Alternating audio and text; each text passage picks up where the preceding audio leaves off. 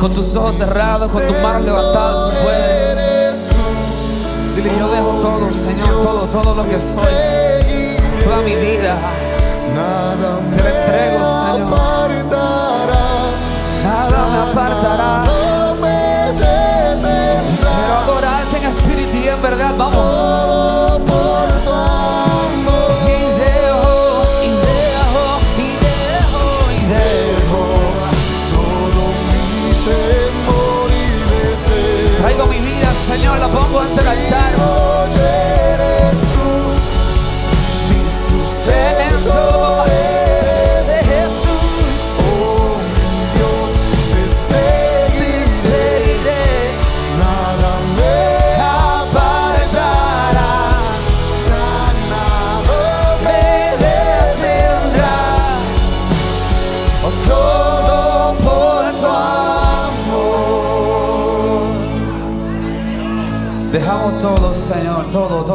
Todo, todo, todo, Señor, lo dejamos delante de ti.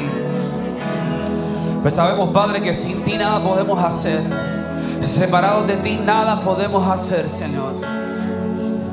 Por eso hoy venimos a entregarnos por completo, renunciando a nuestras fuerzas, renunciando a nuestras ideas, sabiendo que tú estás en control. Y si tú estás en control, Señor, yo sé que tienes cuidado de mí. Yo sé que, aunque se vea difícil la situación, tú estás en control. Alguien puede tomarse un segundito y decir, decir eso al Señor. Díselo, díselo a Dios, pero díselo también a ti mismo. Dios está en control. Escúchame, Dios está en control. No dejes que la ansiedad asfixie tu alegría, te robe de tu gozo. No dejes que las situaciones externas detengan la obra que Dios está haciendo en tu vida. Dios está en control. Puedes tener calma, puedes tener paz cuando sabes que Dios está en control. Así que Padre, te damos gracias, Señor, te damos gloria y honra. Toma el control de esta reunión, de cada mente, de cada corazón. Háblanos en este día, que tu Espíritu Santo abra nuestras mentes y nuestros corazones y no salgamos de este lugar igual que como entramos, Señor. Te damos gracias, gracias, gracias. En el nombre de Jesús, alguien puede decir amén. Amén, amén, amén.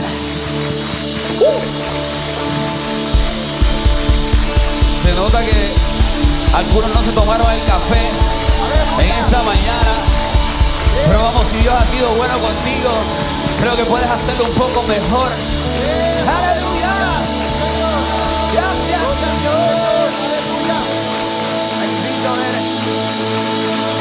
Aleluya, gracias, gracias. Gracias, Padre. Antes de sentarte, no tienes que tocar a nadie, pero mírate por lo menos al que está atrás, a tu derecha, a tu izquierda. Dile qué bueno que estás aquí. Dios te bendiga.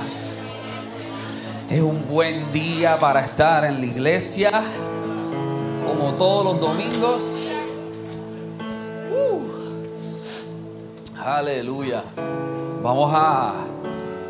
I'm excited for today. Estoy emocionado con esta serie que estamos predicando de uno. Si no pudiste estar la semana pasada, te, es casi como que te, estoy mandando. Recíbelo casi como una orden. Ve al Facebook y mira el mensaje de la semana pasada que estoy seguro que va a bendecir tu vida. Eh, mira, alguien puede decir, alguien que estuvo aquí puede decir, yes, yes. Este, y estamos predicando esta serie uno y el subtítulo es como tú y yo somos uno. Porque Jesús, Juan, entre Juan 15 y Juan 17, encontramos la oración más larga de Jesús. Jesús está hablando y hace una oración al Padre y le dice a Dios, Padre, le dice, Padre, que ellos puedan ser uno como tú y yo somos uno.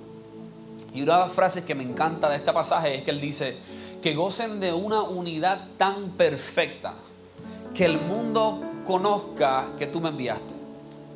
Que su unidad sea tan perfecta, tan radical, tan loca, que la gente de afuera lo vea y tenga que decir, esto solo lo puede hacer Dios. Escúchame. Y quiero proponerte, eh, a, a través de las próximas tres semanas que nos quedan de esta serie y hoy, que Dios quiere traer una unidad tan perfecta en su iglesia que el mundo tenga que quedarse boquiabierto. Y no solamente que Dios quiere eso, sino que como Dios lo quiere, es posible. ¿Y por qué lo digo de esa manera? Porque muchos de ustedes, como yo, hemos estado acostumbrados a vivir, y más ahora la pandemia nos enseñó a vivir encerrados, a vivir en, a vivir en nuestras burbujas. Y no dejes a nadie en tu burbuja porque puedes contaminarte. Si fuera una situación pandémica o algo que se queda ahí, pero creo que la mayoría de nosotros hemos estado viviendo nuestro cristianismo de esa manera. Yo creo que muchos de nosotros hemos estado viviendo nuestra relación con Dios de esa manera, metidos en una burbuja.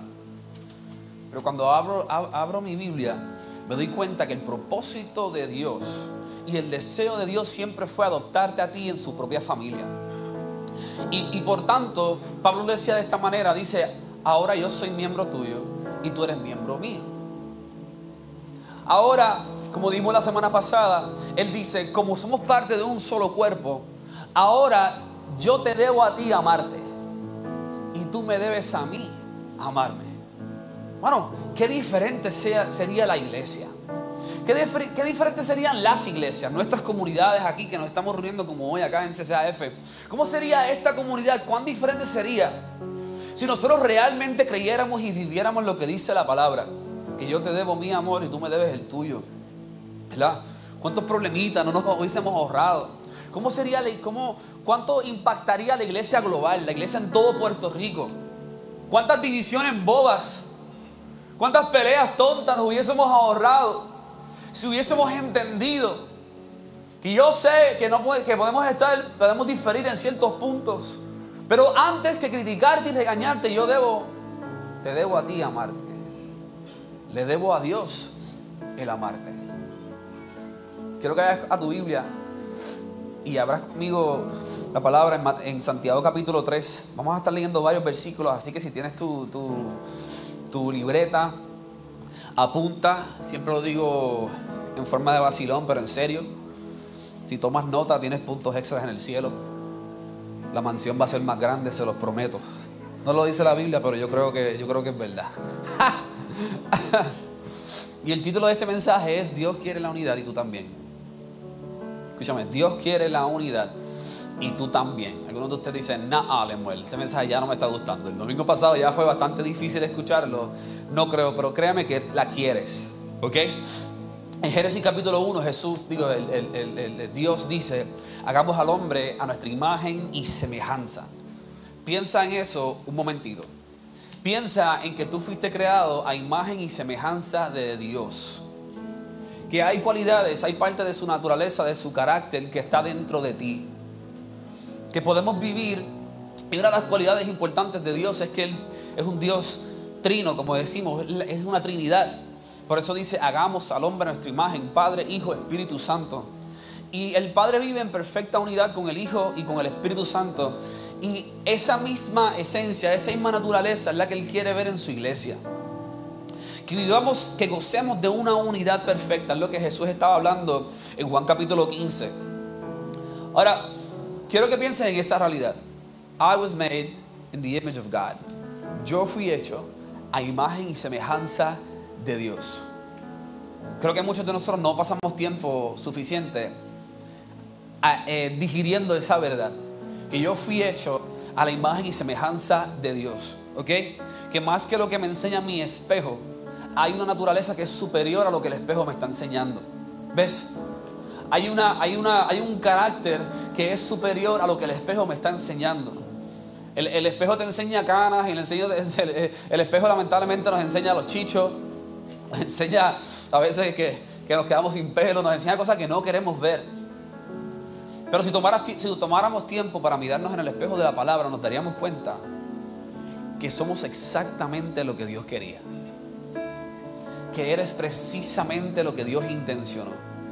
Que Dios te formó con sus manos y te dio vida para que seas parte de su familia.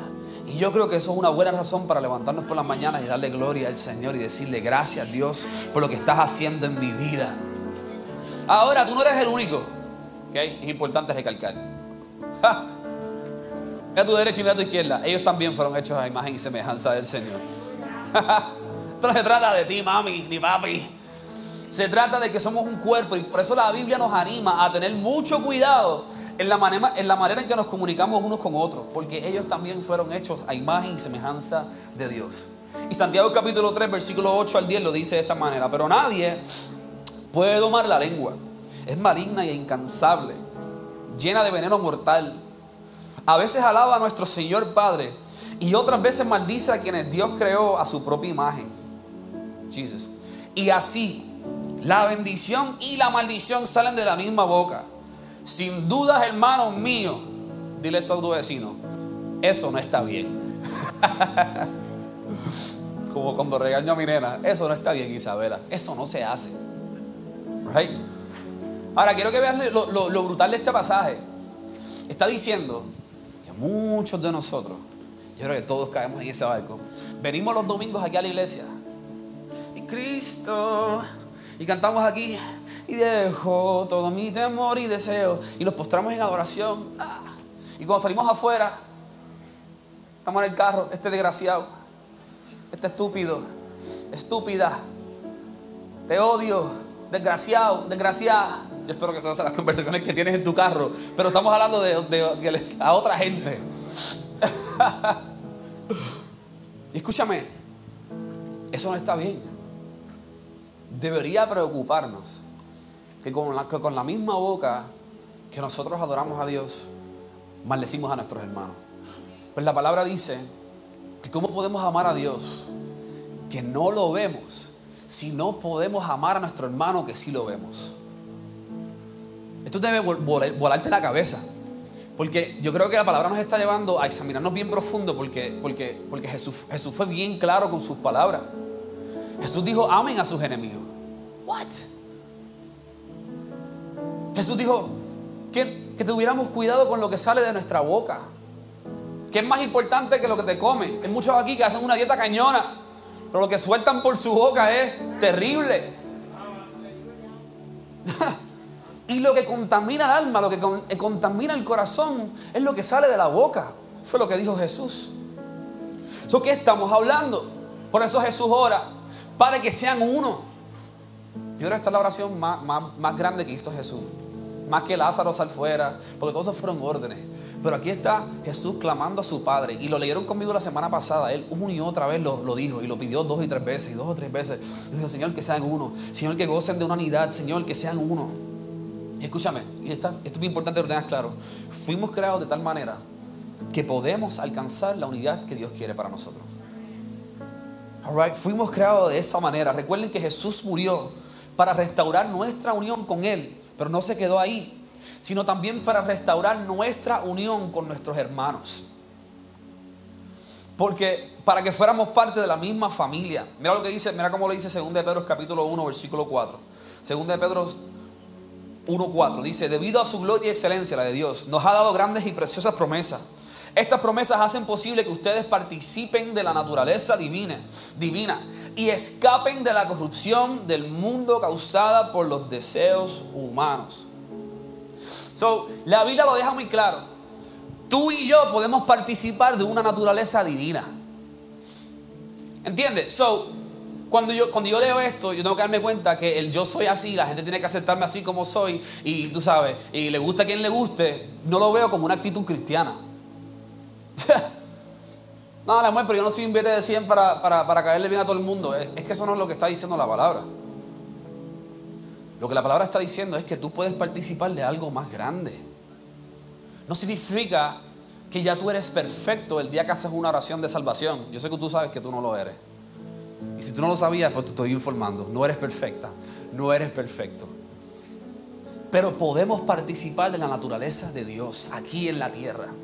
Y creo con toda mi fuerza que es lo que el Espíritu Santo desea hacer en nuestras vidas. Tú y yo, al momento de ser acercados a Cristo, Dios no te invita a tener una membresía en una iglesia. A mí me encantaría que tú te quedes y seas miembro de esta casa y seas parte de nuestra familia y permitas que podamos depositar y predicar y poner semillas en tu corazón para que tú crezcas como un creyente fuerte y firme. Sí, pero Jesús no murió en la cruz para que tú vinieras todos los domingos al culto. Jesús no murió en la cruz solo para que tuviera, obtuvieras una membresía. Cuando obtienes la membresía de una iglesia no es como que la grabación lo logré, no.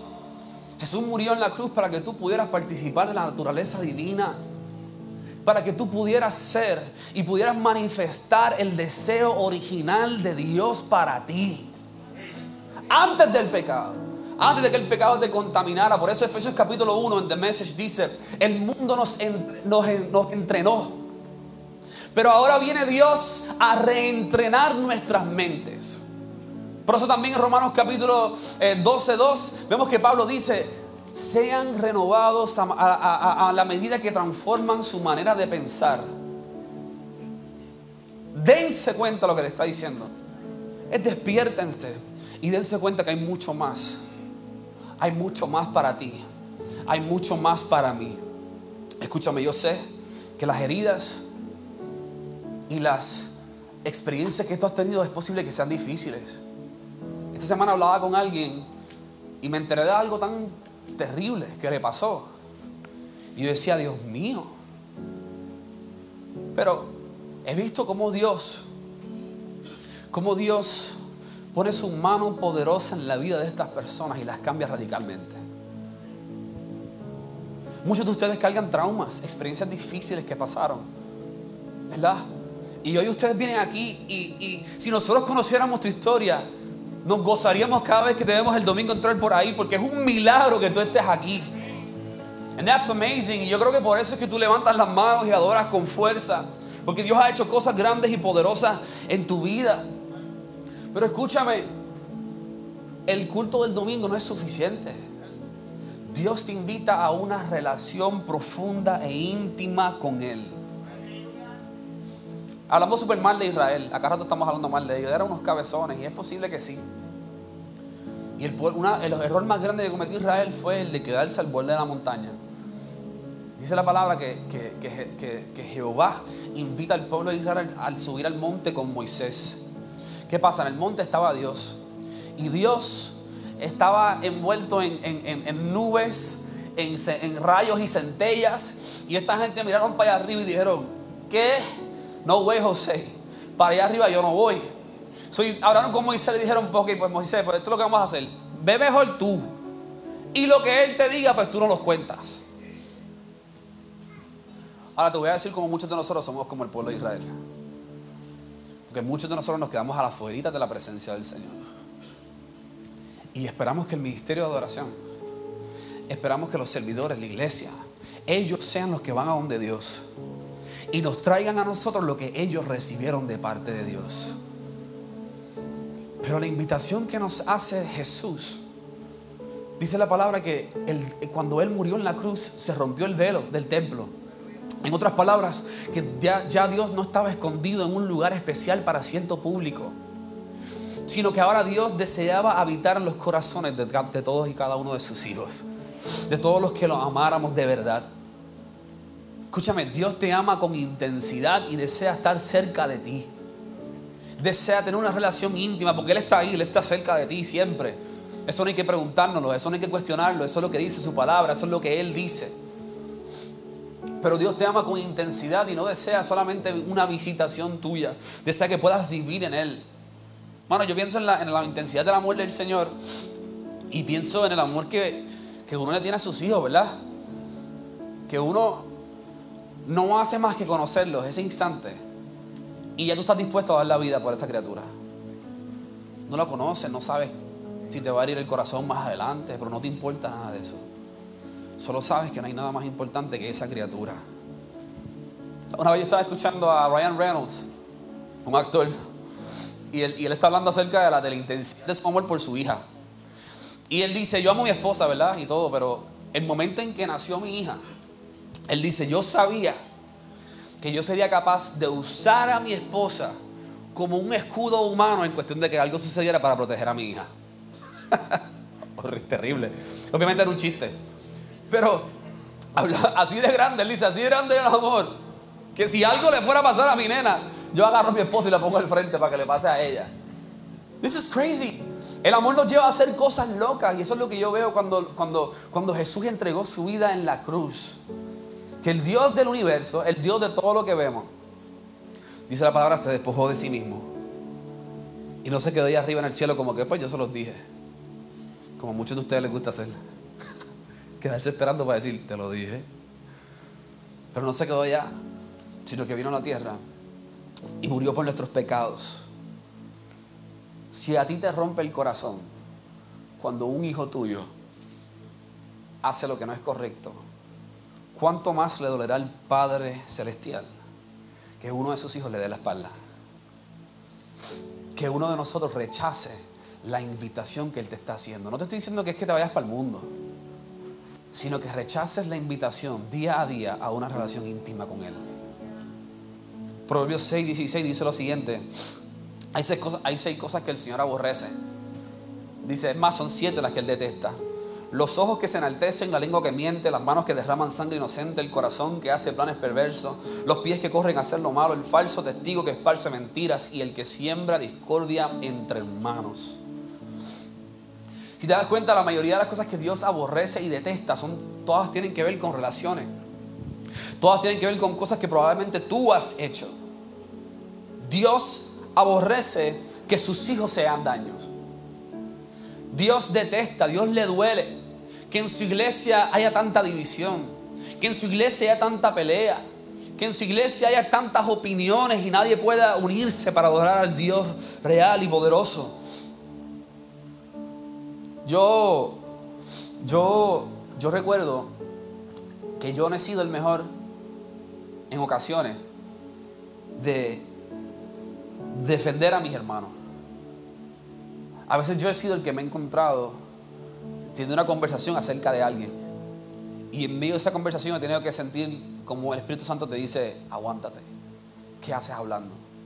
Porque una cosa es reunirte con tu pastor para resolver una situación. Y otra cosa es andar desahogándote por ahí porque alguien te hizo daño. Porque ¿sabes lo que va a suceder? El día que tú tengas un encuentro con Dios y Dios sane tu corazón, tu corazón quedará sano, pero ¿y qué pasó con el de los demás? Acabaste de sembrar discordia entre los hermanos y la Biblia dice que Dios aborrece esto. Uf. O maybe tú eres el que te guardas esos pensamientos. Y constantemente estás hablando y criticando y estás pensando y lo tienes dentro de ti. Y estás ahí batallando con eso todo el tiempo. Pero escúchame bien, solo porque nadie lo escuchó, no significa que Dios no lo escuchó. Creo que si esa, temática es común dentro de ti, creo que hay una obra que Dios tiene que hacer y que Dios puede hacer en los próximos días. No podemos andar divididos de corazón. Porque si andamos divididos de corazón, jamás vamos a poder amar de verdad. Y nadie aquí es tan bueno para fingir amor real. Nadie aquí es tan bueno para decirle a alguien y mirar a los ojos y decirle te amo y que esa persona se lo crea de verdad. Yo creo que si estamos conscientes de que Dios está en medio de nosotros, yo dudo mucho que andaríamos por ahí hablando mal de la gente. Andaríamos hablando mal de nuestro hermano, de nuestro jefe, de nuestro pastor, de nuestros líderes. Yo me imagino que si, si, viviéramos con la convicción de que Dios está ahí, ¿tú crees que yo voy a estar delante de Dios? Dios aquí mirándolo de cara, de frente a Él. Dios que ama a Melvin. Dios que entregó su vida por Melvin. Que lo dio todo por Él, que derramó sangre por Él. Que, lo, que dice Efesios 2 que fue su obra maestra. ¿Tú crees que yo delante de Dios me atrevería a, ah, este Melvin es un desgraciado? Este Melvin es un dos caras. Este Melvin mira lo que me hizo. Este Melvin no sirve. Este Melvin es un mal amigo. Yo creo que muchos de nosotros caemos en la tentación de hablar mal de nuestros hermanos. Porque no entendemos que Dios está ahí. Y no entendemos el valor de esa persona para Dios. Yo creo que si conociéramos y tuviéramos esa revelación bien, bien de cerca en nuestro corazón, muchas veces no hubieses dicho lo que estabas diciendo.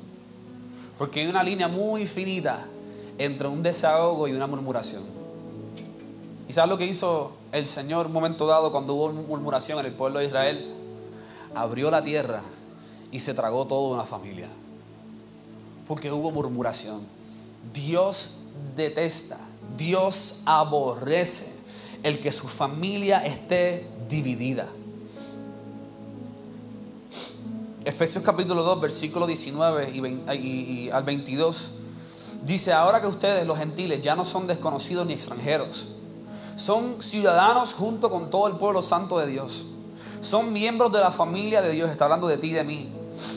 Versículo 20. Juntos constituimos una casa, la cual está edificada sobre el fundamento de los apóstoles y los profetas.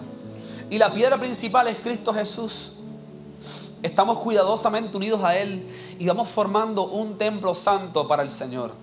Por medio de Él, ustedes los gentiles también llegan a formar parte de esa morada donde Dios vive mediante su Espíritu Santo. ¿Ve lo que está diciendo la palabra? Está confirmándonos otra vez. Pablo nos está dejando saber. Ya tú no eres extranjero. Llegaste aquí a la casa. Decidiste seguir a Jesús. Ya no eres extranjero, ahora eres parte de la familia. Ahora eres uno con nosotros. Y juntos constituimos una casa, un edificio. ¿Qué pasa si cada uno decide hacer lo que quiere hacer? ¿Qué pasa si cada uno de nosotros permite que, que- que- que la- división, permite que los malos pensamientos, permite que las malas conversaciones nos infecten? Es como una casa de madera que tiene una madera podrida. Eventualmente no va a poder sostenerse. Es como una casa con un mal fundamento. Eventualmente no va a poder sostenerse. Vuelvo y repito, Dios no solo detesta nuestra división, a Dios le duele nuestra división. Efesios capítulo 4, versículo 30, Pablo nos deja saber que es posible entristecer a Dios. Yo no sé si tú lo sabías, ¿sabías que era posible? Entristecer a Dios. Dice, no entristezcan al Espíritu Santo de Dios con la forma en que viven. Ahora, esta es mi pregunta. Y esta es la parte de... Si el Espíritu Santo vive dentro de nosotros y el Espíritu Santo está entristecido y siente dolor por nuestra división, no se supone que tú sientas dolor. No se supone que yo sienta dolor. Lo que esto me lleva a, a- entender es que como Pablo dijo, Pablo en un momento dado dijo, examínense para ver si es verdad que están en la fe. Examínense para ver si es verdad que no se salieron de su carril. Para ver si es verdad que todavía están en el camino. Porque hay un problema muy grande. Si Dios está afligido y nosotros estamos de lo más bien. Hay un problema muy grande para nosotros, para la iglesia y para el mundo. Si Dios está con dolor en su corazón, si Dios está dolido por la manera en que estamos viviendo y nosotros estamos cómodos, tranquilos, como si nada estuviese pasando. Yo creo que una de las oraciones que tenemos que hacer hoy es, Padre, ayúdame a sentir lo que tú sientes. Ayúdame a que me duela lo que a ti te duele. Ayúdame a alejarme de lo que tú no quieres que es para mí. Ayúdame a acercarme a mis hermanos. Ayúdame a amarlos como tú los amas. Enséñame a ver lo que tú ves en Maribel. Enséñame a ver, Señor, lo que tú ves en Bonillín, lo que tú ves en Carlos, lo que tú ves en Sofía. Enséñame a ver eso. Porque no estamos acostumbrados. Es posible que ahora mismito, dentro de ti no hay amor para la gente. No hay una carga por la gente. No hay un peso para la gente. Y sabes lo que yo he descubierto es que cuanto más cerca estás del Señor, más cerca vas a estar de la gente. Cuanto más cerca estás del corazón de Dios, más sentirás lo que Él siente. Yo le puedo testificarle montones de veces. Cuando estábamos aquí en los cultos de jóvenes o en cultos de intercesión este, que hemos estado en el pasado, tú no sabes cuántas veces de repente yo sentía un dolor en mi pecho. De repente yo sentí unas ganas de llorar incontrolables. Y yo le tenía que preguntar a Dios, Dios, ¿qué está pasando? O sea, yo estoy bien. Porque yo siento toda esta tristeza, porque yo siento todo este dolor. Y al ratito el Espíritu Santo te dejaba, te dejaba saber, es que ese no es tu dolor, es que te estoy dejando sentir el dolor de aquellos que están a tu lado. El dolor de aquellos que por la costumbre llegan a la iglesia y se ponen la careta, se ponen la sonrisa y levantan las manos para fingir o tratar de enseñar que todo está bien. Pero mientras tanto hay una iglesia que está doliendo. Hay una iglesia que está sufriendo. Y escúchame, cuando más te acercas al Espíritu Santo de Dios, Dios te va a dejar sentir el peso de aquel que está a tu lado. Escúchame, si no estamos sintiendo el peso de nuestro hermano, creo que no estamos tan cerca de Dios como lo pensábamos. Creo que has estado adicto a lo que la emoción del culto puede producir en tu vida, pero realmente no nos estamos acercando a Dios. Y discúlpeme que este mensaje de hoy tenga que ser tan duro y este, este mensaje de hoy tenga que ser tan confrontante. Pero iglesia, tenemos que levantarnos, tenemos que vivir lo que la iglesia primitiva vivió, lo que la iglesia primitiva vivió cuando dice la palabra que compartían lo que tenían. Se reunían en las casas, perseveraban, estaban juntos, estaban unidos cuando vemos la iglesia de hoy, bueno, nos reunimos el domingo. Pero fuera del domingo no hay mucha comunión con nuestros hermanos. Y a veces no hay mucha comunión con Dios. And this is crazy. Por eso digo, lo creas o no, tú quieres unidad. Tú necesitas unidad. Fuiste creado para ser parte de la familia de Dios seguir viviendo tu vida como tú lo has deseado, al final solo te va a traer decepción. Y no te estoy diciendo que en la iglesia alguien no va a decir algo o hacer algo que te moleste. Eso pasa dentro de la iglesia también. Porque todos somos humanos. Pero si Cristo es quien te une a tu hermano, escúchame, no hay nada que te puedan hacer. No hay nada que puedan decir que te cambie la manera de pensar acerca de esa persona. Esto suena loco, pero Jesús fue capaz de amar a aquellos que clavaron sus manos y sus pies al madero. Jesús fue capaz de estando colgado decir, Padre, perdónalos, porque no saben lo que hacen. Y estando allí al final dio su último respiro y dijo, lo logré, consumado es, los pecados del mundo me los he llevado conmigo. Imagínense que la palabra nos dice que Dios quiere trabajar con nosotros y transformarnos a su imagen para revelar el carácter de Cristo en nuestra vida. Y si ese era el carácter de Cristo, amar a sus enemigos, perdonar ahí y que, y que lo que hicieron no cambiaran la forma en que Él los veía, yo creo que muchos de nosotros estamos bien lejos de eso. Vivimos con una mentalidad aún dentro de la iglesia que el que me la hace la paga. Ah, el que me toque, ah, el que me diga algo. ¿Verdad? where is God? ¿Dónde está Dios en toda esa actitud que a veces nosotros estamos viviendo? Escúchame, nacer de nuevo no es algo que sucede y ahora te quedas a esperar que Cristo venga. ¿Tú me entiendes? Decidir, tú, decidir por Jesús no es, como que, pues Señor, vengo un domingo y en, el momento de oración, levantaste tu mano cuando el pastor lo dijo y dijiste, Señor, te amo, creo en ti, creo en Jesús, creo, creo que es el Hijo de Dios, creo que murió en la cruz del Calvario, resucitó. Gracias por el regalo de la salvación, gracias por el perdón de mis pecados. En el nombre de Jesús, amén. Ahora, yes, ya está logrado, lo logré. No, that's not it. Esa es la puerta de entrada. Se trata de experimentar la vida de Dios aquí y ahora. Se trata de experimentar la, voluntad de Dios aquí y ahora. Se trata de experimentar el carácter de Dios aquí y ahora. Escúchame, porque esto, esto es lo más loco que yo no, yo no esto no, no cabe en mi mente. ¿Cómo es posible que un Dios tan grande, que un Dios tan maravilloso, que un Dios tan poderoso, que abrió los mares, que creó el universo, ¿cómo es posible que un Dios tan grande pueda habitar en alguien y eso no cause ningún tipo de cambio en esa vida? I'm so sorry. Pero si tu encuentro con Dios no ha cambiado la manera en que tú caminas, tuviste una emoción bien chévere, pero a Dios no lo conociste. Porque no hay nadie que pueda quedar igual. Y algunos de ustedes saben de lo que estoy hablando. ¿Se acuerdan de cuando tuvieron esa experiencia con el Señor? Tu vida no pudo ser la misma. Y algunos de ustedes han estado divagando y alejándose cada vez más del Señor. Pero no puedes quedarte cómodo. No puedes vivir tan lejos de Dios cómodo. Porque sabe, tu espíritu está clamando a tu Padre. Lo decía de esta manera Pablo. Mi espíritu clama al espíritu del Señor. Abba Padre. Algo en ti te deja saber que hay algo mejor para mí. Que Dios tiene una mejor vida reservada para mí. No podemos mantenernos igual. No podemos quedarnos en el camino que estamos viviendo. Escúchame, nuestra vida debe ser, nuestra vida debe, la palabra dice que somos portadores de la gloria del Señor. Nuestra vida debe llevar la marca del poder de Dios sobre nuestro, en, en todo lo que hacemos. Escúchame, tienes de tu lado el poder de Dios. Por eso es que te digo que puedes perdonar a tu padre. Por eso es que te digo que puedes perdonar a tu madre.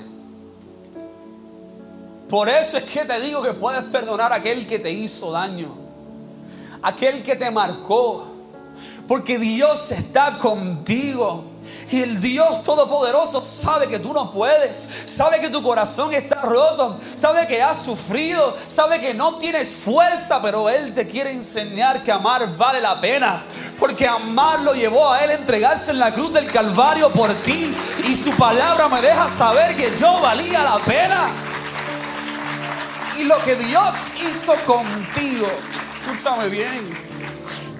Dios quiere que tú lo hagas con alguien. Yo no sé quién tú tienes que perdonar. I'm so sorry. Y mala mía que me ponga emocional, pero me duele saber que hay tanta gente dentro de la iglesia rota. Almacenando algo que le está haciendo daño. Almacenando rencor, almacenando dolor, almacenando ira. Guay, ¿por qué? ¿Por qué escogemos esa vida? Cuando Dios nos está ofreciendo algo mucho más grande. Pablo dijo, el Espíritu de Dios que levantó a Jesús de los muertos, así como lo levantó a Él, Él dará vida a nosotros.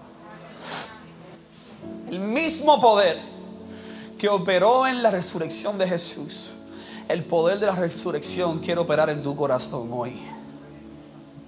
Quiere operar en tu vida.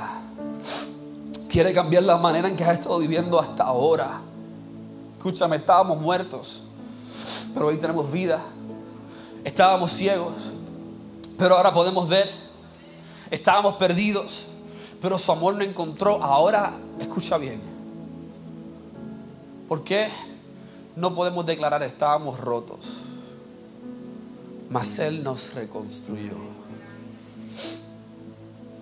Mi oración es que Dios pueda hacer algo tan radical y tan grande en nuestras vidas. Que cada uno de nosotros, cada uno de los que estamos aquí podamos testificar. Dios cambia. Dios restaura. Su poder es infinito. Su amor me perfecciona. Su fuego me consume. Mi Dios sí puede hacerlo. Luego voy a la oración que vaya subiendo. Iglesia, tenemos que pedirle, tenemos, tenemos que desear lo que Dios desea. Querer lo que Dios quiere. El escritor de las cartas de Juan, Juan, eh, el, el- apóstol, en su primera carta, él tiene una meta, una meta específica en, en- en toda su carta. Él quiere dejar bien, bien claro que todo aquel que dice que es cristiano, pero no muestra ningún tipo de cambio en su comportamiento, es mentiroso. That's hard to hear. Pero su meta es dejarle saber a algunas personas que estás diciendo cristiano muy rápido, estás diciendo que eres cristiano. Pero si eso no está produciendo cambios en tu vida, estás mintiendo. Primera de Juan 1.6 dice, si afirmamos que tenemos comunión con Dios, pero vivimos en la oscuridad, mentimos. Y no ponemos en práctica la verdad. Primera de Juan capítulo 2, versículo 3 al 6 dice, digo, vers- versículo 3. Podemos estar seguros de que conocemos a Dios si obedecemos a Dios. Capítulo 2, versículo 9. Si alguien afirma, vivo en la luz, pero odia a otro creyente, esa persona aún vive en la oscuridad. Mientes. Juan capítulo 3, versículo 14 al 15 dice, nosotros sabemos que hemos pasado de la muerte a la vida porque amamos a nuestros hermanos. My God, literalmente nos está dejando saber. No pasaste de muerte a vida porque ahora vas todos los domingos a la iglesia. Pasaste de muerte a vida. Sabes que pasaste de muerte a vida porque ahora amas. Porque ahora amas. Cuando antes te alejabas. Porque ahora perdonas. Cuando alguien cuando antes guardabas rencor. Porque ahora te acercas a la gente. Cuando antes te alejabas de ellos. Juan usa un lenguaje súper fuerte en toda su carta y hay muchos más versículos donde él nos deja saber que si decimos que estamos en la luz, pero vivimos en tinieblas, estamos mintiendo. Ser cristiano significa que Dios vive en mí, que me ha llenado de su amor y ahora vive a través de mí. Yo creo que tiene que llegar un punto en nuestra vida donde ya no es Dios vive para mí, sino que yo vivo para Dios. Y que su amor me ha llenado. Y ahora de lo, de lo infinito que es su amor, ahora yo puedo amar a mis hermanos, a mis hermanas. En Apocalipsis vemos una iglesia. El Espíritu Santo está regañando, está cortando cabeza. Y sabes este famoso versículo que nos encanta leer y nos encanta hablar en la iglesia como método de evangelismo. Decimos, he aquí yo estoy a la puerta, dice el, el ángel de Jehová. Y si oyes mi voz y abres la puerta, yo entraré y cenaremos juntos como amigos. Ahora, ¿sabías que Dios no le está hablando a gente que no lo conocía? ¿Sabías que este versículo no era para el inconverso que estaba fuera de la iglesia? ¿Sabías que este versículo era para gente como tú y como yo? Que nos reunimos todos los domingos en la iglesia. Que a veces no nos perdemos un culto. Pero Dios no está dentro de nosotros.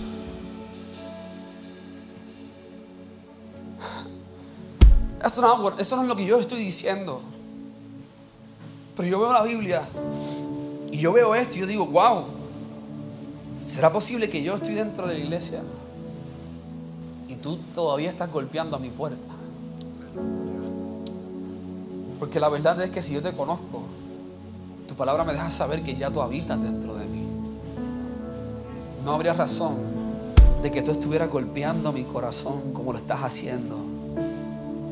Y en el versículo 19 dice, yo corrijo y disciplino a todos los que amo. Por lo tanto, sé diligente, sé diligente y arrepiéntete de tu indiferencia. Yo como un buen padre, Dios hablando, corrijo y disciplino a los hijos que amo. Por lo tanto, sé diligente y arrepiéntete de tu indiferencia da un giro 180, cambia la dirección en la que has estado caminando, porque ahí no es donde Dios quiere que tú vayas.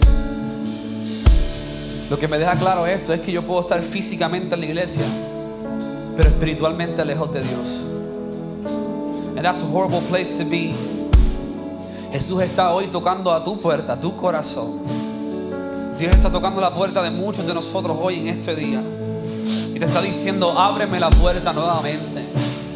Déjame entrar, déjame hacer mi obra, déjame hacer la obra que has estado deteniendo por suficiente tiempo, déjame hacer la obra que he querido hacer desde el inicio, déjame ser Dios, déjame cambiar tu vida, déjame restaurar tu corazón, déjame renovar tus fuerzas. Déjame ser tu sustento. Déjame ser el agua de vida.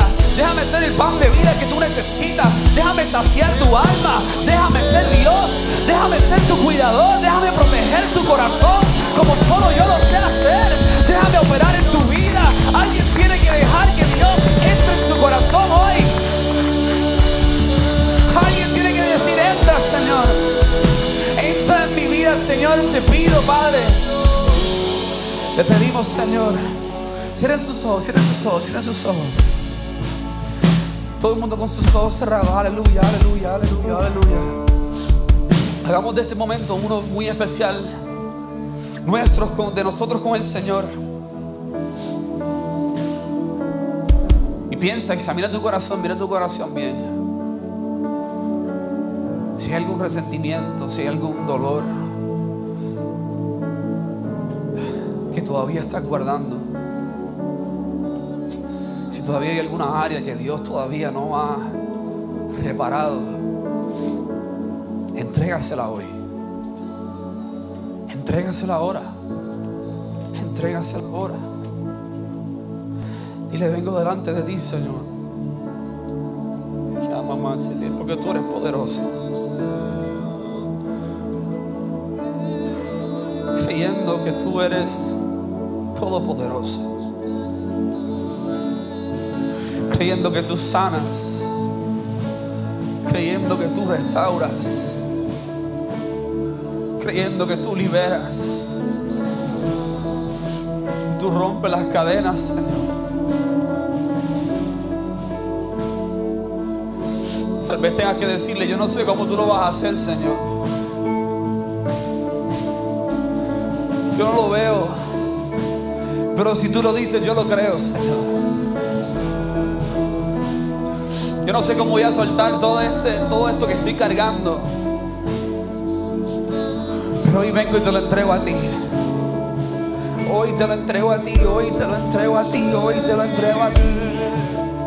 Te lo entregamos Dios, te lo entregamos nuestros corazones, Señor. Te lo entregamos. Hoy abrimos nuestro corazón, hoy abrimos nuestro corazón, hoy abrimos nuestro corazón. Ven, ven, ven, ven, ven, ven, ven, ven, ven, ven, ven, ven aquí. Y tócame, restaurame, o háblame. Oh, ven, abrimos nuestras puertas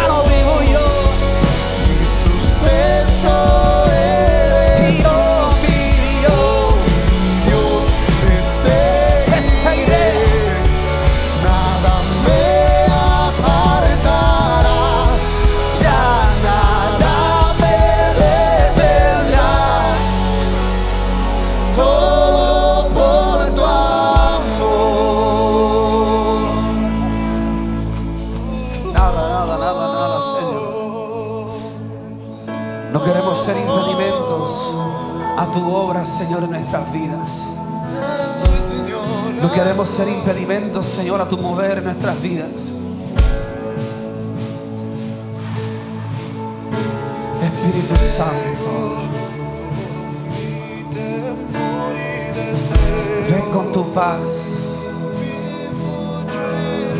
Ven con tu consuelo sobrenatural. Y toca, toca, toca, toca, toca, toca cada corazón. Invade hoy, Señor. Oh, sopla, sopla, sopla viento de vida a estos huesos secos. Oh, toca, toca, toca ese corazón. Oh, toca cada corazón. Sana, sana, sana hoy. Sana, sana, sana hoy.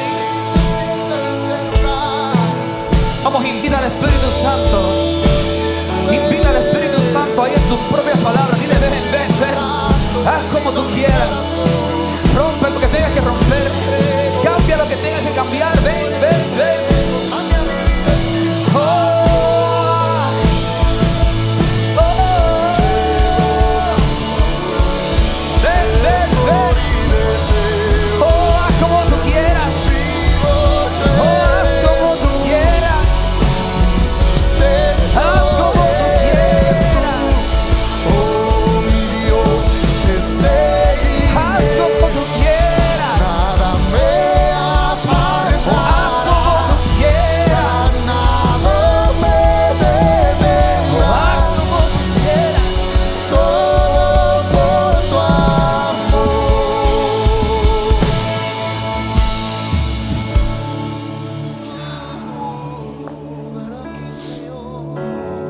Jesús dice, decía a menudo, el que tenga oídos para oír, que oiga.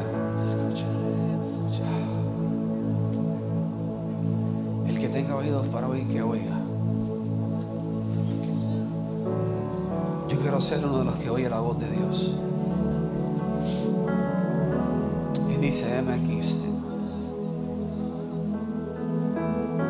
deseo con todas mis fuerzas que cada uno de ustedes sea de aquellos que escuchan la voz de Dios y le dicen, sí, Señor, haz como tú quieras.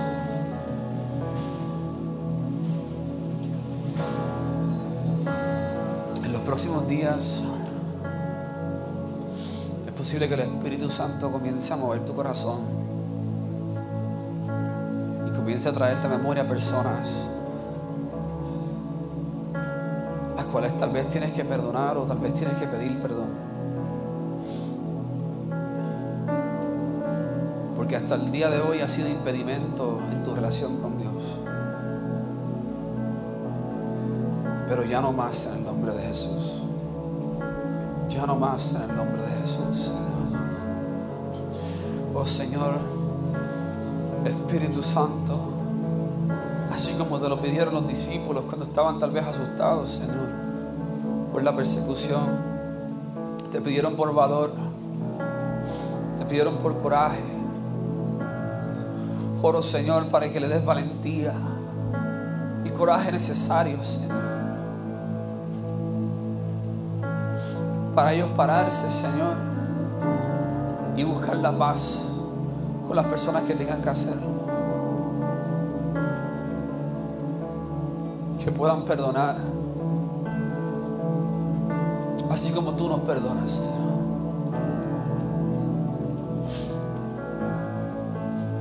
Por el poder del Espíritu Santo, Señor.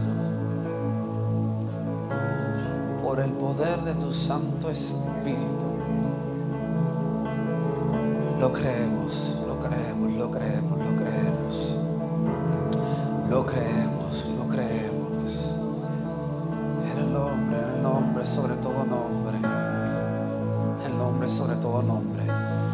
Si hay alguien en este lugar que no conoce a Jesús, que no conoce al Señor, o tal vez hoy quiere reconciliarse con Dios. Si hay alguien aquí que dice, yo necesito de Cristo, yo necesito del Señor quiero regresar a casa, donde sé que tú estés, te voy a pedir que tú levantes tu mano ahí donde estás en tu silla, levanta tu mano alto. Si quieres tomar la decisión de seguir a Jesús, si quieres entregarle tu corazón a Dios, si quieres entregarle tu vida al Señor, entregarle tu corazón y decirle, Dios, repara mi alma, repara mi corazón, haz como tú quieras. Lo intenté en mis fuerzas. Ven y haz tu obra, Señor. Ven y haz tu obra. Ven y haz tu obra en mi vida. Todo el mundo con sus ojos cerrados. Todo el mundo cierra sus ojos. Y si alguien levantó su mano, quiero que hagas esta oración conmigo. Y la iglesia completa te va a acompañar en esta oración. Esta es la puerta de entrada. Este es el punto de partida. Luego de esta oración dice la palabra que ahora eres parte de una familia y que el Espíritu Santo viene a tu vida. Ya no andarás solo, ya no andarás sola, sino que Dios estará de tu lado. Aleluya, que Con tus manos levantadas, a esta oración conmigo. Padre, vengo delante de ti con humildad de corazón Reconozco que Jesús murió en la cruz, pero resucitó al tercer día. Reconozco que Jesús es el Hijo de Dios y por su sangre hoy tengo perdón de pecados. Hoy tengo una nueva oportunidad. Hoy tengo una nueva vida. Gracias por tu compañía porque estarás conmigo todos los días hasta el fin. Ayúdame a serte fiel hoy y todos los días de mi vida.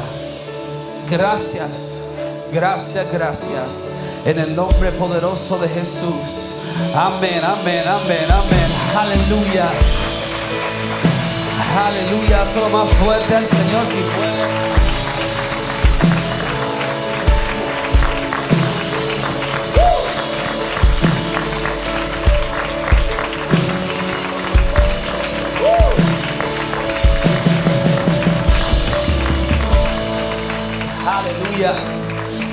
Aleluya. Familia, esta serie se pone cada vez más, más dura, no en el sentido de bueno, sino más difícil de escuchar, porque nos, nos habla acerca de la verdad del Evangelio. Y lo que yo no quiero es que nosotros, la iglesia, vivamos un Evangelio que no es el Evangelio de Dios, que no es el Evangelio que predicó Cristo. Porque el Evangelio de Cristo ese es el que transforma. El Evangelio de nosotros hace panas y amigos y buenas experiencias, pero no transforma. Pero he visto todos aquellos que han tenido un verdadero encuentro con el Señor. Todos pueden hablar y testificar de un antes y después de Cristo. Y eso es lo que yo estoy esperando que esta serie sea para ti. Un antes y después de haber abierto la puerta de tu corazón para que el Señor entrara de verdad. Aún si llevas 5, 10 años, 15, 25 años en la iglesia. No es malo darse cuenta que tal vez estabas por el camino que no era. Lo importante es que ahora que estás recibiendo la corrección y la dirección del Espíritu Santo, todos podamos decir, estuve por mi camino mucho tiempo, Señor, pero ahora escojo seguirte a ti. Amén. Amén. Padre, te doy gracias, Señor, por cada persona que está aquí en este lugar. Gracias por sus vidas. Gracias porque los traíste aquí con propósito, Señor. Vamos a Vamos a, adentrarnos cada vez más, Señor, en tu palabra. Y te pedimos que tu palabra transforme nuestras mentes nuestros corazones. Que tu palabra transforme nuestras vidas. Padre, que cada paso difícil que tengamos que dar, lo podamos hacer sabiendo que tú vas con nosotros. Que no estamos solos. Solo jamás caminaremos, Señor. Solos jamás estaremos, Señor. Porque fue tu promesa, Señor. Y tú no mientes, ni te arrepientes, ni cambias de parecer, Señor. Gracias, gracias, gracias. Desde ya, por todo lo que tú vas a hacer en nuestras vidas. Gracias desde ya, porque tú vas a transformar y reno- renovar nuestros corazones, Señor. Ahora nos vamos de este lugar, Señor, y terminamos este servicio. Pero no lo hacemos, Señor, sin antes darte gracias, gracias, gracias, gracias. Alguien puede tomarse 30 segunditos y darle gracias al Señor. Gracias, Señor, por lo que estás haciendo en mi vida, por lo que estás haciendo en mi casa, por lo que estás haciendo en mi iglesia. Gracias, Señor, porque puedo respirar. Gracias porque puedo levantar las manos y adorarte. Te adoramos, Señor, hoy y siempre. Gracias por cada persona que llegó hoy. Padre, te pido que los lleves con bien donde sea que vayan. Que tu Espíritu Santo los moleste, los inquiete, Señor, a vivir cada día más para ti, Señor. Gracias, Señor, te damos en el nombre poderoso de Jesús. La iglesia de Dios dice, amén, amén, amén. Sean más que bendecidos, familia. Los esperamos el domingo que viene. Miércoles tenemos culto de oración. Si puedes, llé- llégale. Domingo que viene a las 10. Trae a alguien contigo. Sean más que bendecidos, familia. Corazón que persigue mi